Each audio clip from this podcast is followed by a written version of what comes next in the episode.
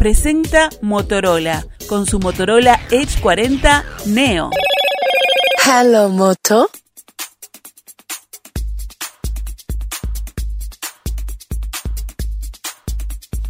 En el año que acaba de terminar, el gobierno invirtió más de mil millones de dólares en obras viales, superando el presupuesto previsto originalmente. Además, esa cifra supera en 200 millones a lo que se invirtió en 2022. La última de las grandes obras inauguradas fue el intercambiador en Parque del Plata, levantado sobre la Avenida Argentina, que abarca una extensión de 800 metros con un costo aproximado de 12 millones de dólares, 12 millones 800 mil dólares, casi 13 millones. Hay otras tres obras fundamentales que avanzan a buen ritmo, vamos a consultar sobre esto, pero podemos mencionar la doble vía sobre ruta 5, 8 y 9. La cartera también tiene entre manos otros dos proyectos que implican distintos tiempos de concreción. Una eventual autopista que saldría desde el Aeropuerto Internacional de Carrasco hacia el este y la posibilidad de un tren tram que conecte Plaza Independencia en Montevideo con el Pinar en Canelones. Y en otro plano, a fines de noviembre del año pasado, la fiscal Silvia Porteiro archivó el reexamen de la denuncia relacionada a la concesión del puerto de Montevideo, que resolviera en su momento el Poder Ejecutivo. Es la segunda vez que la Fiscalía resuelve en la misma dirección. Sobre este acuerdo, el Frente Amplio había cargado sus baterías. ¿Cómo se evalúa el 2023 desde el Ministerio? ¿Qué prepara para 2024? Lo conversamos en nuestra entrevista central con Juan José Olaizola, subsecretario del Ministerio de Transporte y Obras Públicas.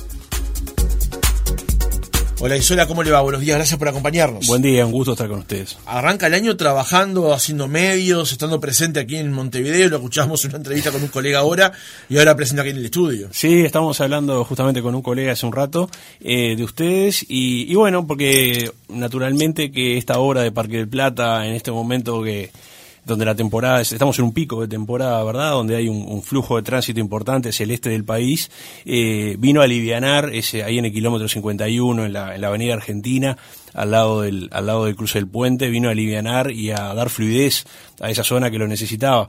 Muchas veces los que somos usuarios de la ruta interbalnearia valoramos primero esto, ¿no? Darle fluidez al tránsito al este, que es importante, es bien importante, pero también hay que valorar lo que es el tránsito local, porque el Parque del Plata ha crecido mucho, tanto sur como norte de la interbalnearia, y ellos también tenían de repente unos cuantos minutos para poder cruzar la ruta interbalnearia esperando que, el semáforo les diera les diera eh, paso y eh, ahora eh, se hizo el, paso elevado ahí en, en el kilómetro 51 y dos rotondas con lo cual el, tránsito local también se agiliza mucho, este, se le da otra seguridad vial, este, todas estas obras van acompañadas de un componente importante de seguridad vial, esto es un énfasis que el Ministerio ha puesto en el periodo, este, hacer las obras, pero además considerar el componente de seguridad vial que es tan importante y que es un debe que tiene Uruguay en materia de, de, tránsito en las rutas, ¿verdad? Y, y, bueno, y ha dado fluidez, ha dado rapidez, ya tenemos varias llamadas de usuarios que han, que han, han estado estos días yendo al, este del país. El otro día, el viernes, escuchaba el reporte del vocero de, Policía Caminera, diciendo que, bueno, justamente el viernes de noche, que era uno de los picos, este, el tránsito ahí en Parque del Plata iba, iba con una fluidez necesaria, así que adecuada. Entonces, para nos, nos parece que sí, que, que sirvió esa obra, claramente, y además, eh, no hay que olvidarse que esta obra se inserta en un conjunto de obras y medidas que se han tomado. Ahora casi no sé, nadie se acuerda, pero el automatizar los peajes ha significado que aquellas colas que usted recuerda también en los picos, en los peajes, en la escuela de repente de 10, 15 autos, 20 autos para poder pasar, hoy pasan por una fluidez este, que, ya lo, tomamos como habitual, ¿verdad? Claro. Eh, el único peaje que queda con, con puesto de cobro es el peaje de Pando que, tiene la posibilidad de, es el último que está con la posibilidad de pagar en efectivo, pero la mayoría de, la, de los pasos ya son automatizados y se circula con fluidez necesaria. Los tres intercambiadores en Solís, en ruta 37 al ingreso de Pan de Azúcar Piriápolis en camino Los Arrayanes, este, que también dieron una seguridad vial totalmente diferente y, fluidez en, esa, en esos este, eh, intersecciones. Eh, cuando inauguramos allí en ruta 37, el intendente Antía me decía que ese cruce se había cobrado 70 vidas este, en vidas humanas y a veces uno no pasa por alto esto, ¿no? Y es tan importante, ¿verdad? No solamente las personas fallecidas, sino también las que quedan con secuelas permanentes, ¿no? Después de un accidente de tránsito. Entonces, eh, creemos que, que son importantes todas estas obras para, no solamente para dar agilidad al tránsito, sino también para acompañarlos de la seguridad vial adecuada. Hay un detalle con respecto a esta obra de Parque del Plata, es que a veces, cuando a mí me ha tocado ir para allá, digo, llegarán, llegarán, porque si no llegan acá, esto en enero va a ser. Y llegar a tiempo también es importante para una obra, ¿no? Prometerla Totalmente. a tiempo y llegar a tiempo y inaugurarla en los últimos días de diciembre y que en enero, sabiendo el malón de gente que va hacia el este, que, que el, el servicio pudiera prestarse. ¿no? Totalmente, eso que usted dice nos pasó a todos, ¿eh? Eh, todos este, pensamos en algún momento que capaz que por algo no se llegaba y la verdad que hay que reconocer el trabajo de las empresas, de los obreros y del equipo del ministerio, porque trabajaron 24/7 eh, y trabajaron obviamente la día y noche para poder llegar y llegaron a, lo comprometido que el ministerio les había pedido que llegaran antes del de fin de año y, pudimos inaugurar eh, días pasados este, con la presencia del presidente y este, eso demuestra que cuando la- las empresas ven que hay un rumbo claro y que hay una política en materia de infraestructura también claramente determinada y con objetivos, este, acompañan y se sienten parte, ¿verdad? Y yo creo que todo, tanto las empresas, los obreros que trabajaron en estos proyectos, los técnicos, los ingenieros, todos entendían que, que había ahí un, un bien mayor, que era llegar en plazo, y en seis meses se hizo ese puente y todas las horas conexas, así que quedan algún pequeño detalle nomás, pero ya está la obra funcionando como, como eh, tenía que ser. Ahora vamos a, a consultar por todo el mapa de obras del año 23 que acaba de terminar. Pero hoy el Ministerio cuenta con varios instrumentos a la hora de hacer una, una obra. La participación público-privada, CREMAF, esto y el otro, y su propio presupuesto. En el caso de la obra de Parque del Plata, ¿cómo se financió?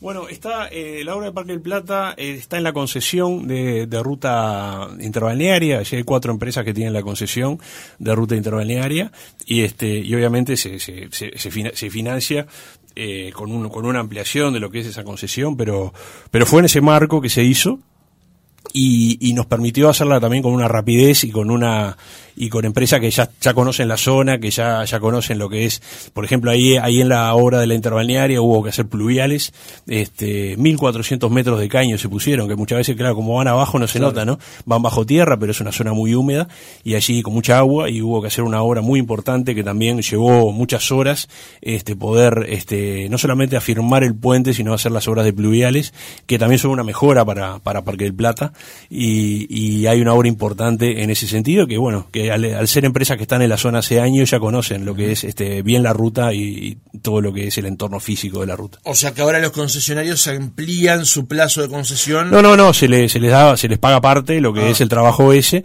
pero este, pero bueno, es una, es una obra muy necesaria y que era importante que se hiciera y se hiciera en tiempo y forma. Eh, usted ha comentado recién la obra que se hizo sobre la ruta 9, eh, eh, con la 9, lo que conecta con, con Piriápolis, Pan de Azúcar. Esto aquí que se ha hecho sobre eh, la Avenida Argentina, el ingreso a Parque del Plata. Los túneles por debajo de interbañaria en las zonas anteriores, apenas pasando el- el peaje.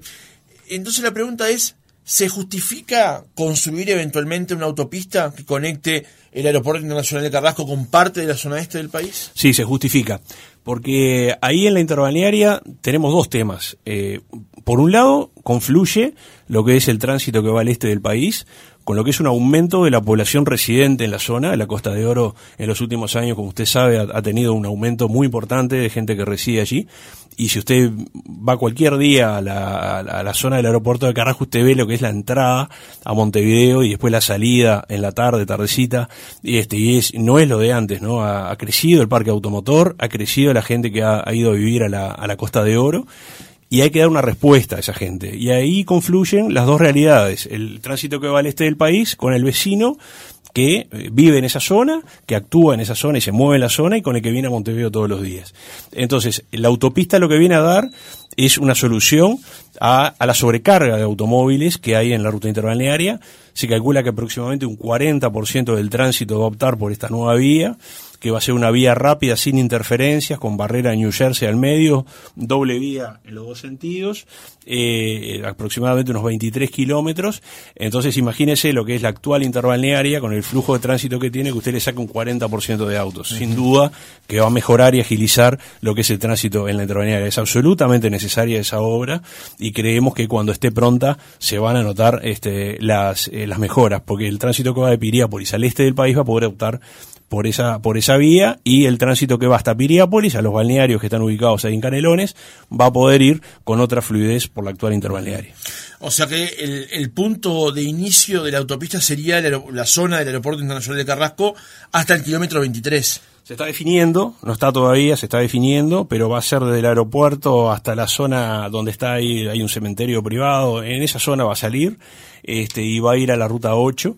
Y, y, bueno, y no, hay que tener en cuenta que la ruta 8 además hoy está en plena construcción la doble vía a la ciudad de Rocha, en rutas 8 y 9, que eso también va, va a ser un cambio considerable para el tránsito que va a toda esa zona del este del país. Es una alternativa muy importante la, la doble vía de rutas 8 y 9 y ya se habilitó el primer tramo días pasados. El día que habilitamos eh, Parque del Plata se habilitó se habilitaron los primeros 18 kilómetros de doble vía desde el, el, semáforo, el peaje de Soca hasta la segunda entrada a Soca. Eh, se van a ir habilitando los tramos a medida que estén prontos, así que esto también va a significar una mejora en el tránsito en esa vía de, del país. O sea, la autopista cuando se, se, se construya nace en las inmediaciones del aeropuerto, va hasta el punto de finalización, que será el 23 o el que se defina, ¿Va a tener salidas en el medio o es No. solamente del punto A al punto B y punto? No, es una vía que no tiene interferencias, eh, por eso seguramente va a tener eh, una velocidad superior a lo que son la, es la media de las rutas nacionales. O sea, por Eh, encima de 75. Sí, digamos. sí, sí, sí, sí, sustancialmente por encima. Va a ser un caso excepcional porque al no tener interferencias va a tener un, un tránsito más rápido y más seguro. Y, y bueno, se está, está estudio, pero bueno, va a tener si- seguro que va a tener un tránsito, una velocidad superior a las otras rutas y va a ser una salida rápida de, de Montevideo hacia el este. Va a tener un peaje. Sí, sí, seguramente porque no va a pasar por el peaje de, de Pando, este, pero bueno, eh, la, la idea es que el tramo de la autopista sea, sea fluido y ágil para sacar todo ese tránsito que va al este del país. ¿Cuánto está previsto, más o menos, hasta que terminen de afinar, por ejemplo, hasta donde llegue, pero cuánto insumiría de costos una obra de estas dimensiones? No tenemos el costo final, este, no tenemos el costo final, sí tenemos que aproximadamente la obra va a durar unos 18 meses, este, y la idea es, este, verano o algo más, hacer el llamado para, para la construcción. Así que póngale que si sumamos todo, aproximadamente dos años va a llevar eh, todo el proceso para la culminación de la doble vía.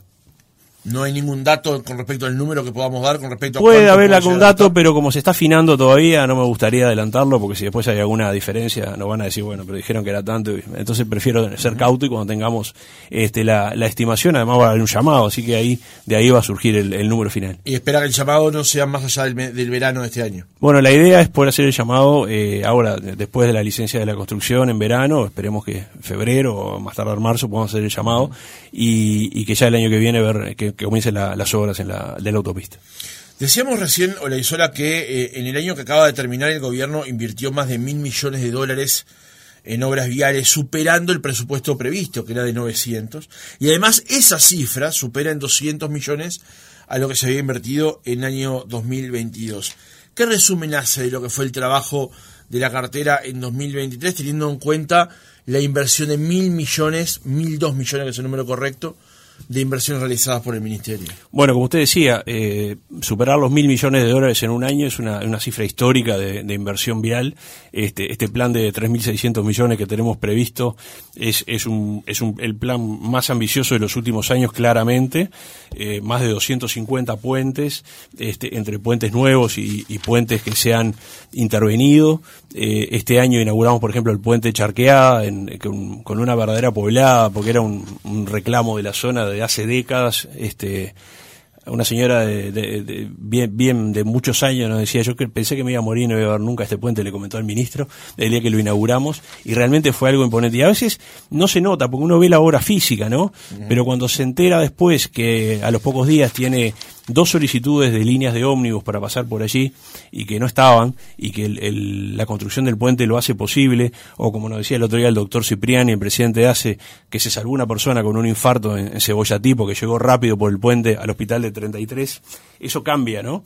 El otro día nos decía el doctor Cipriani también que antes llevaba dos horas una persona a ir de, San Gregorio de Polanco a Tacuarembó, al hospital de Tacuarembó, que es, es un una referencia. referencia ahí en materia de salud, eh, y ahora lleva 40 minutos, porque al estar hecha el, ingreso a la ruta 43, ahí el ingreso a, San Gregorio de Polanco, que quedó, pasó de ser una, una ruta en pésimas condiciones, el problema ahora es la velocidad, porque quedó impecable, pero también permite en esos casos de urgencia este, equipararnos. Y esto es muy importante, ¿no? Porque a veces cuando vivimos en Montevideo no nos damos cuenta de la importancia de, que tantas poblaciones de nuestro país este, equiparar lo que es la conectividad, lo que es el acceso a los servicios, y eso yo creo que es muy importante. Días pasados inaugurábamos la ruta 15 entre Rocha y Velázquez, la famosa ruta de las 99 curvas. Era realmente un peligro esa ruta, este, cientos de árboles a la vera a la vera del camino.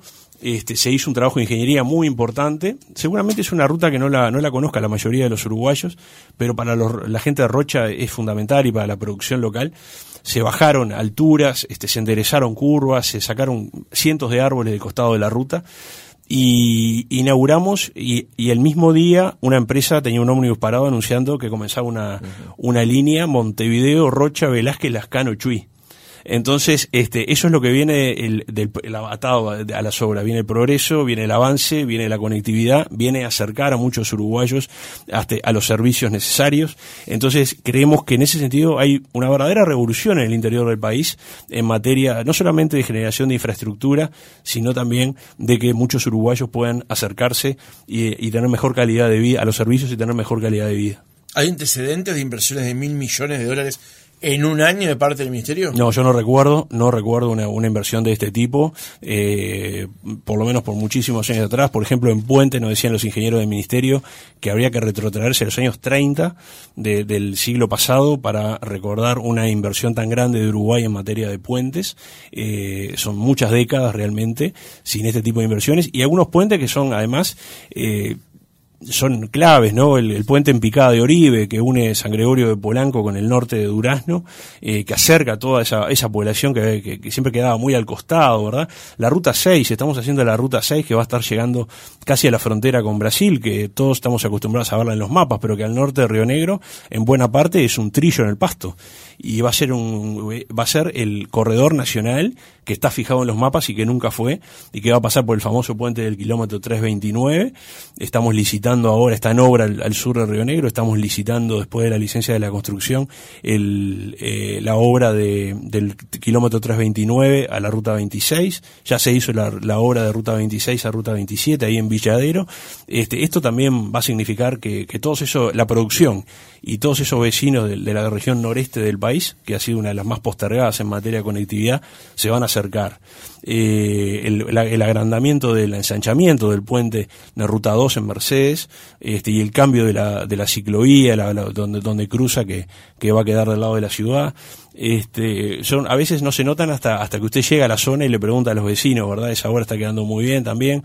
Cuando se hizo el puente Perseverano, un puente de 300 mil dólares, y me dice, bueno, no fue de los puentes más caros ni, ni cerca, pero que unió a la población de Lares que quedaba bajo agua y que fue un pedido del presidente de la calle Po cuando llegamos. Sí, bueno, son, cada puente tiene su historia atrás, ¿no? Hay que ir al lugar, hablar con los vecinos y ver lo que es, lo que, lo que significa muchas veces y en, en muchos casos les cambia la vida. Estos mil millones de dólares son del presupuesto del Ministerio de Transporte y Obras Públicas que tenía dentro del presupuesto nacional en las sucesivas rendiciones de cuentas. ¿De ahí salen esos recursos? Estos mil, dos millones de dólares son inversión real en obras. Se financian de distinto tipo. Hay, hay parte que es del presupuesto de la Dirección de Vialidad del Ministerio.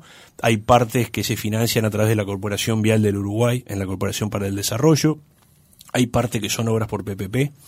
Hay partes que son contratos CREMAF, eh, contratos de, de, obra con, con financiamiento y con, y con, mantenimiento, son, son contratos de donde se calcula dos años de obra y diez años de mantenimiento, quiere decir que la empresa la empresa que se le adjudica la obra tiene la responsabilidad de mantenerla por 10 años, que también es un reaseguro de que la obra va a estar bien construida, porque cualquier defecto lo va a tener que eh, subsanar la propia, la, propia empresa. Sí, es una modalidad nueva que se, se hizo en este periodo y que, y que permite hacer obras a, con financiamiento de 10 años más, más, chicos que las PPP, más baratas también y más ágiles en lo que es la instrumentación, mucho más ágiles en la, en la instrumentación. Y después hay obras que también son con financiamiento de, de créditos internacionales, hay obras con financiamiento vida, hay obras con financiamiento Fonplata, es decir que tradicionalmente en Uruguay también se ha hecho obras con este financiamiento. Usted destacaba recién que los contratos CREMAF son más baratos y ágiles que, por ejemplo, los de participación público-privada, que fue un instrumento que se sancionó en el gobierno del Frente Amplio.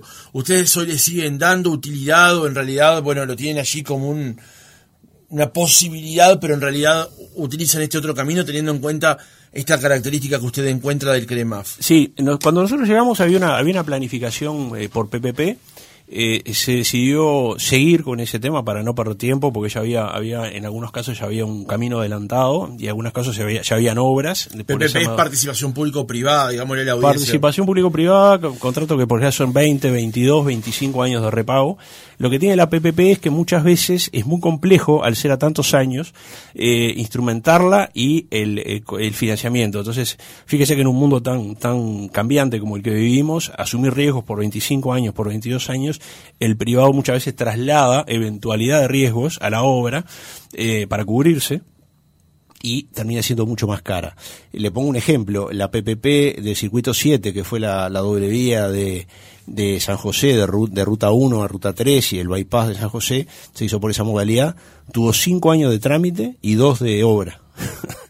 Sí. más el trámite que Mucho más el trámite que la propia obra. Entonces, este, realmente es muy compleja la articulación y optamos por los contratos CREMAF, que ya le digo, son mucho más rápidos, eh, el riesgo es menor porque son mucho menos años y son mucho más ágiles eh, de instrumentar. Y realmente ha sido una, una, buena, una buena opción. Este, nunca hay que descartar ninguna, ninguna posibilidad en esta materia, de, en, materia de infraestructura, porque depende la hora, depende el monto, depende un montón de, de circunstancias. Pero la realidad es que los contratos CREMAF han sido una buena solución en materia de obras de rutas. Eh, hablábamos recién de, esto, de estos montos para 2022, el monto que se termina de ejecutar en 2023. ¿Cuál es el presupuesto para 2024? Bueno, va a ser un, va a estar, está, la aspiración que nosotros tenemos en el orden de 900 millones de dólares, que era el que teníamos previsto para este año.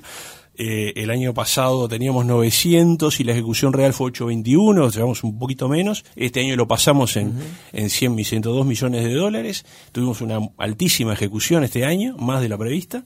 Y, bueno, esperemos el año que viene seguir en estos guarismos, porque creemos que es lo que el país necesita además. Creemos que el país este, ha, cuadruplicado la, producción en los últimos años y, y necesitaba un shock de, en materia de, infraestructura de este tipo y, creemos que eh, las ventajas ya se están viendo y se van a seguir viendo a mediano y largo plazo.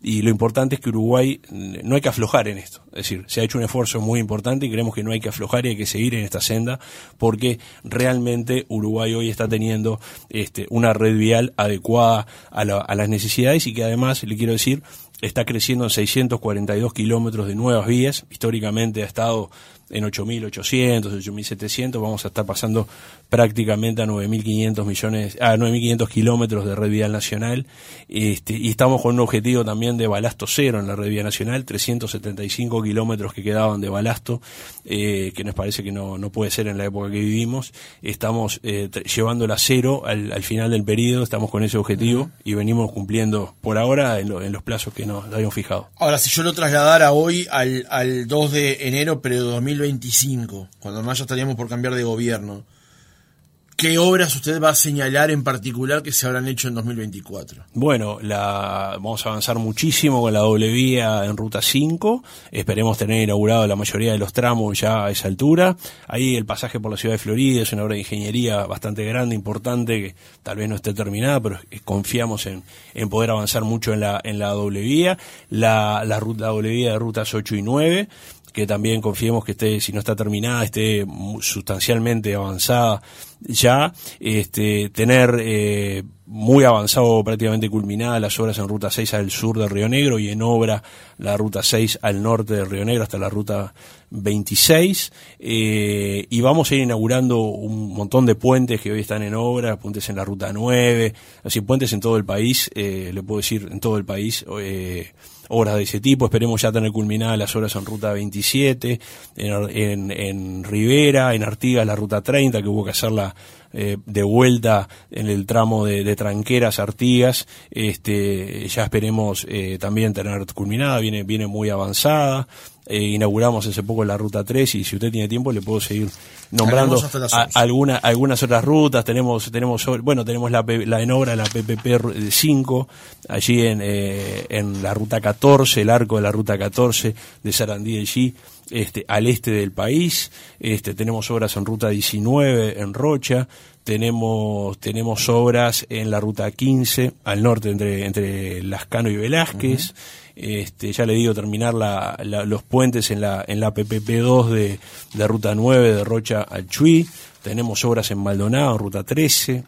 Le interrumpo aquí eh, porque hay un tema que, que se ha marcado con respecto al potencial uso político de ciertas actividades o a la visión política de ciertas actividades. Por ejemplo, cuando el presidente de la República inauguró días pasados el Hospital del Cerro, Hubo un acto allí, él le terminó de alguna manera contestando, el presidente, a quienes estaban eh, de parte del Frente Amplio haciendo algunos cuestionamientos. Hay gente que llamó Hospitalito, el Hospital del Cerro. Luego participó el presidente en la inauguración del el intercambiador allí en Parque del Plata. También había gente con sus críticas y demás. Eh, ¿Teme usted que haya o que quede inserto dentro de la campaña política de este año que acabamos de comenzar el tema de las inauguraciones y que donde vaya el presidente también sea un acto político y también un acto de oposición? No, yo creo que no. Yo creo que es parte de... Uruguay es un país libre. Entonces, hacemos un, como lo que pasó en el Hospital del Cerro, que fue un acto enorme, muy grande, donde la gente estaba contentísima de poder contar con un hospital en el Cerro, que era un reclamo de los vecinos, no solamente del Cerro, sino de la zona oeste de Montevideo, de muchos años, y que después haya 20 o 30 personas protestando contra un hospital, y bueno, yo, yo creo que al revés, creo que marca claramente dos visiones de país, o sea, un, un gobierno que hace obra, un gobierno que busca mejorar la calidad de vida de la gente y un gobierno que está por encima de, esa política menor, y algunos ciudadanos, incluso en, en el cerro o algún legislador, este, gritando de forma desaforada, contra una realidad, porque un hospital de cuatro pisos inaugurado en el cerro, que además tiene un reclamo de los vecinos, me parece que es un, me parece a mí, en mi posición, que uno en ese momento tiene que deponer lo que es la, la confrontación partidaria y reconocer que es una obra para los vecinos, pero si lo quieren hacer y quieren manifestar y, ponerse en contra, me parece que tienen derecho y me parece que la gente va a juzgar las dos visiones noviembre, en octubre y noviembre.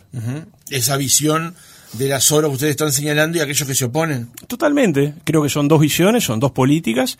Este, una que busca construir, que busca mejorar los servicios para la gente, que busca mejorar la calidad de vida de los uruguayos, y otra que busca tapar el, sol con la mano. Y bueno, cada uno tiene derecho a hacerlo, pues es un país libre. Hablando de cuestiones políticas, eh, hay una discusión aquí en Montevideo hace un tiempo con respecto al tema de la ciclovía en 18 de julio que eh, une Boulevard Artigas con Plaza Independencia. En un momento el tramo también viene por la calle San José. Eh, en primer lugar, antes de pasar a, otros temas, usted, desde su posición como ciudadano, como persona que vive en mm. Montevideo, ¿cómo ve esta obra? A mí me llama la atención la cantidad de prensa que se le ha dedicado a esta obra, ¿no? Porque realmente no me parece una obra sustancial. Si usted mira lo que es el presupuesto de una intendencia como Montevideo con lo que recauda, me parece que no puede ser el centro de, la, de, la, de sus obras viales la, ciclovía. Me llama mucho la atención lo que... Pero bueno, se ve que ha despertado eh, curiosidad o interés porque se ha hablado más de lo que era necesario.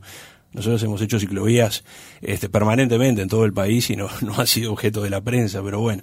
En este caso sí, por cómo se generó, creo que es una, es una obra de, de competencia departamental. Supongo que la Intendencia tendrá estudios para, para hacer esta, esta obra. Nosotros sí, cuando la hicieron por el medio, el 18 de julio, cuando se optó por el 18 de julio y por el medio, 18 de julio, la verdad que nos llamó la atención por lo menos. Este, no tenemos estudios de si realmente era el lugar adecuado, suponemos que la Intendencia los tenga.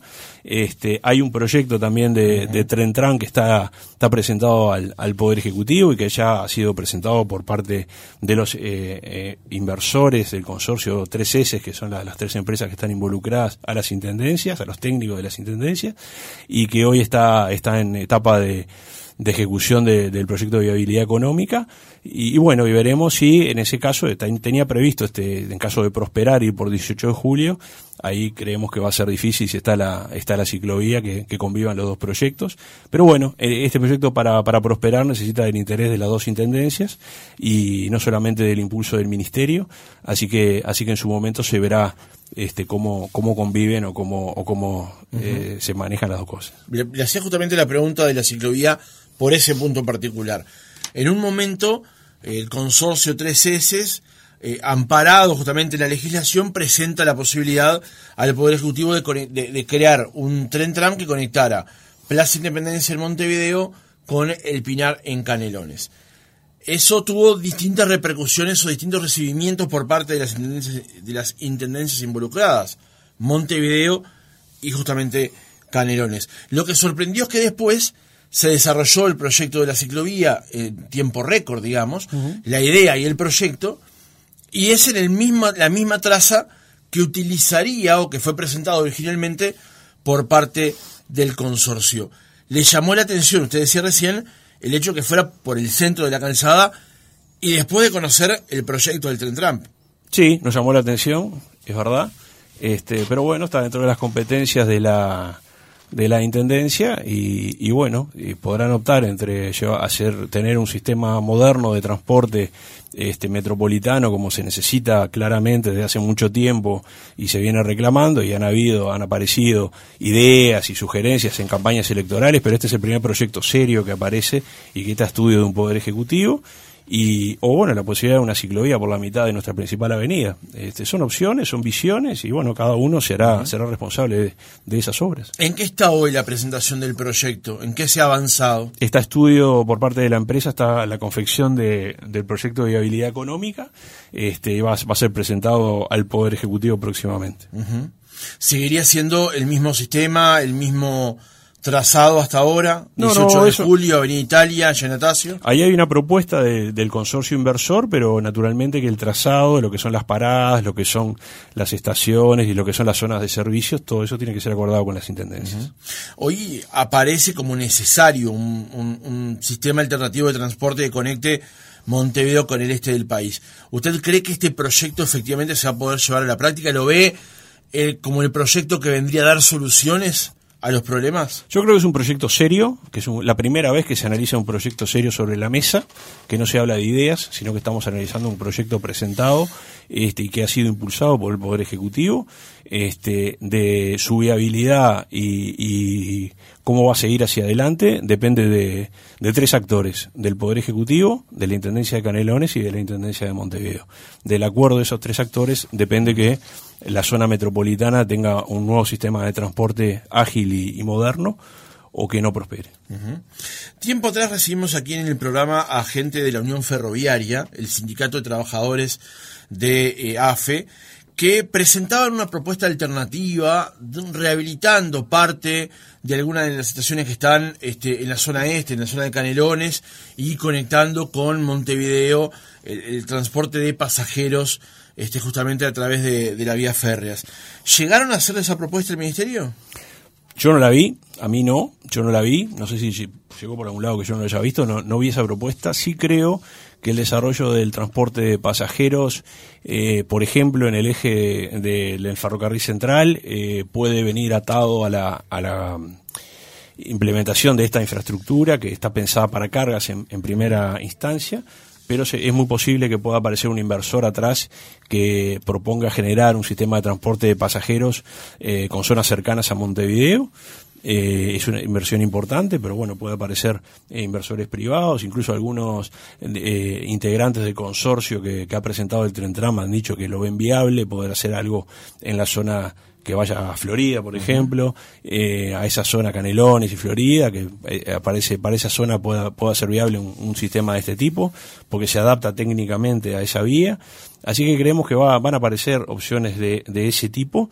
Este, nosotros también que le quiero decir que estamos trabajando en este momento este, fuertemente con el banco hipotecario para poder solucionar el, el, viejo conflicto del jurídico en torno a la, a la estación central, poder llevar ahí adelante una, una obra importante de recuperación este, para la ciudad de Montevideo y para los uruguayos de la estación central. No nos queremos adelantar, pero estamos trabajando con mucho optimismo en poder cerrar una solución jurídica y, poder disponer de vuelta para todos los uruguayos de, ese, de ese edificio y poderlo modernizar y generar un centro de servicios que esté asociado al transporte y a, la, a servicios que necesitan tantos ciudadanos que, vienen a la capital, se trasladan a la capital, este, poder generar algo, algo muy interesante en esa zona. Hoy el Ministerio tiene algo así como la guarda del edificio, digamos. Exacto, sí, compartimos con, con el Ministerio de Vivienda y, y bueno, y es una, todo los uruguayos cuando pasamos y vemos ese edificio semi-abandonado, que es patrimonio, lo queremos recuperar y estamos muy confiados en que en los próximos meses podamos anunciar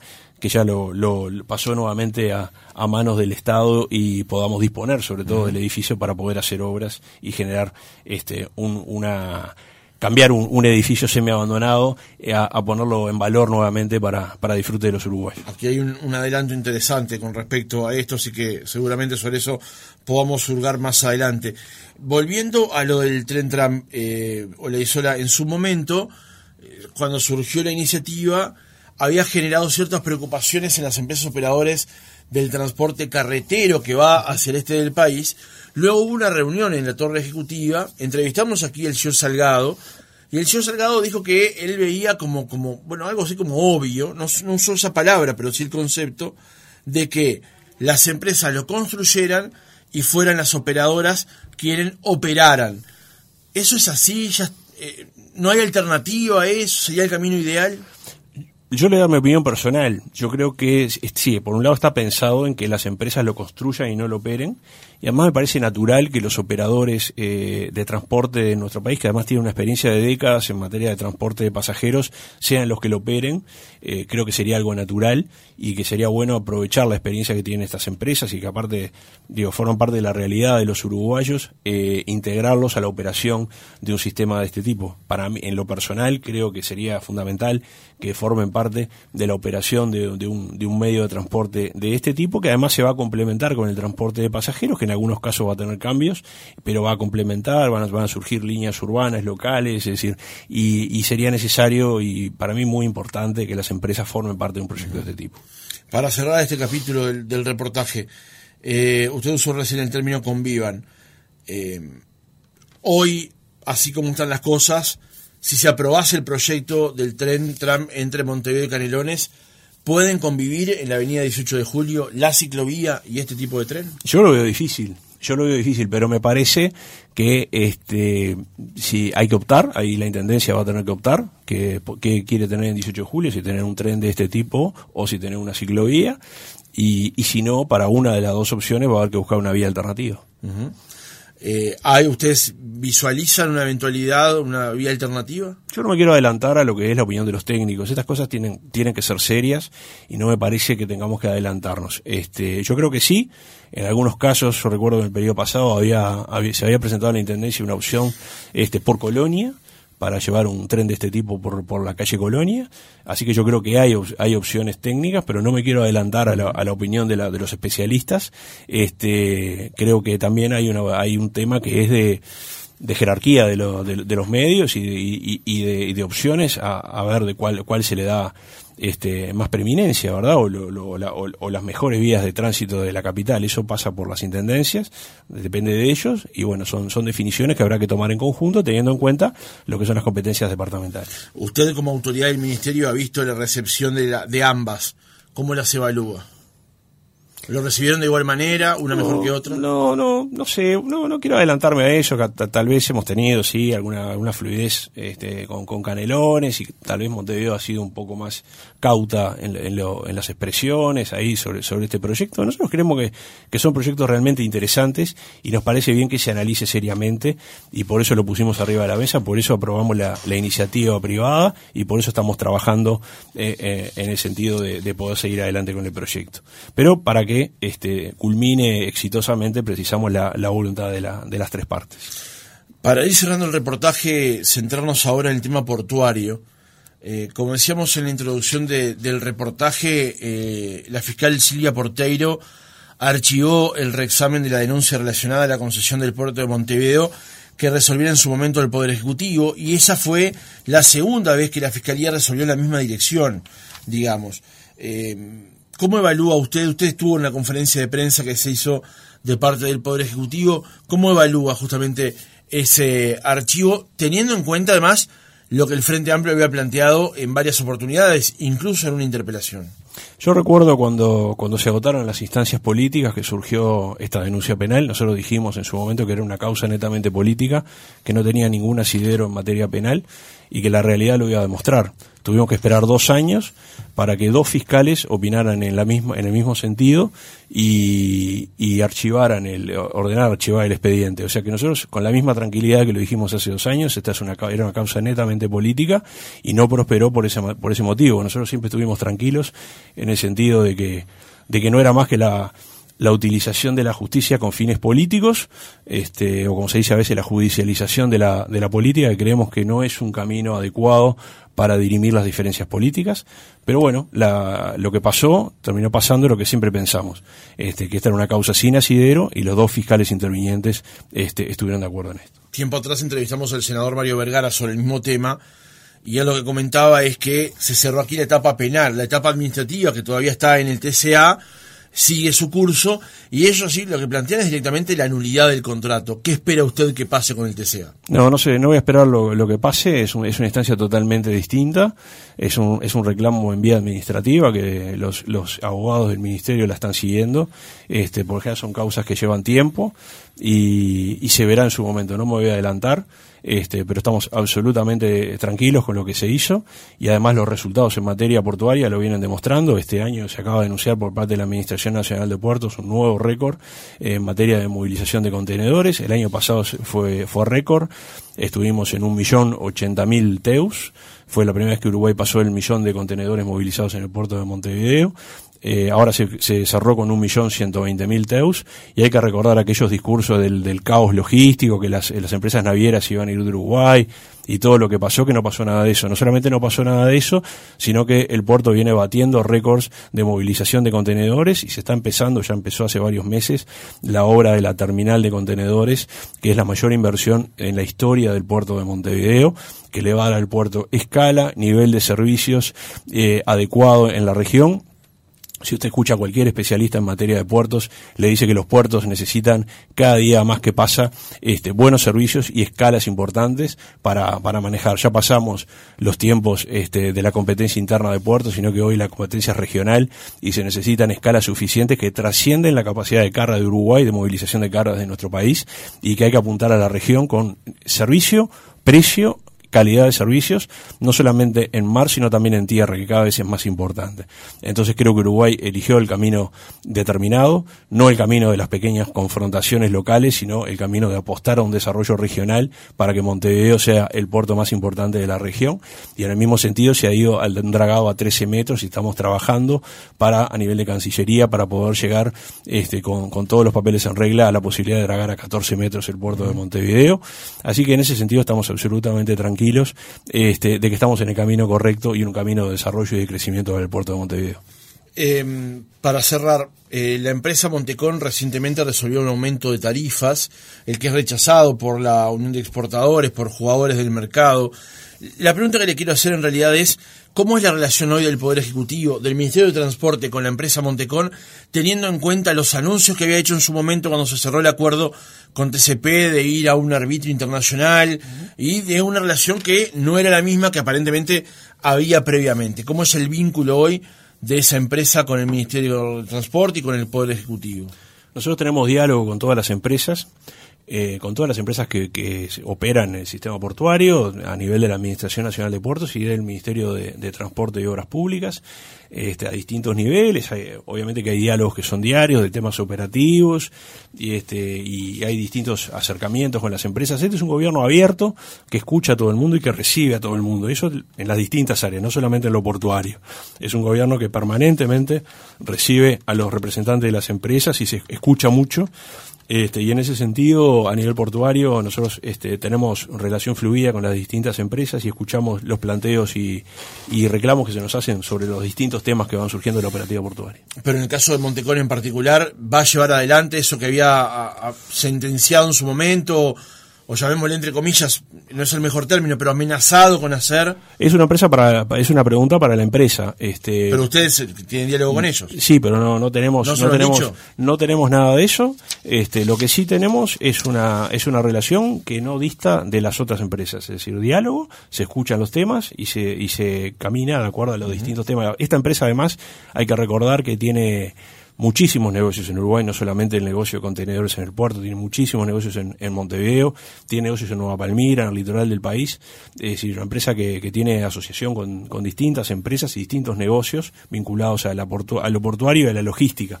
Entonces, por eso que le digo que la relación es fluida uh -huh. este, por los distintos negocios que tienen en el país. Para cerrar, cuando se estaba negociando el tema de la extensión de la concesión de la terminal especializada en contenedores, se habló de la creación de una agencia, de una especie de URSEC o URSEA vinculado al tema portuario, eh, para que la ANP no sea juez y parte. ¿En qué está ese tema? Hay un proyecto presentado en el Poder Ejecutivo, nosotros dijimos en su momento que no nos parecía la mejor solución eh, generar nuevas eh, burocracias en torno a este tema, que las competencias que se le pretendían asignar a la, a la URSEP ya estaban asignadas en la, en la ANP y, y en el Ministerio de, de, Transporte y Obras Públicas. Estamos eh, trabajando con, en alguna otra solución que permita dar tranquilidad y que permita que, digamos, que, lo, que los motivos que llevaron a, a originar esta situación este, se puedan resolver eh, sin la generación de, de nuevas burocracias y, y, logrando los mismos objetivos. Juan José Olaizola, subsecretario del Ministerio de Transporte y Obras Públicas, gracias por haber estado otra mañana con nosotros. Muchas gracias a ustedes, un gusto.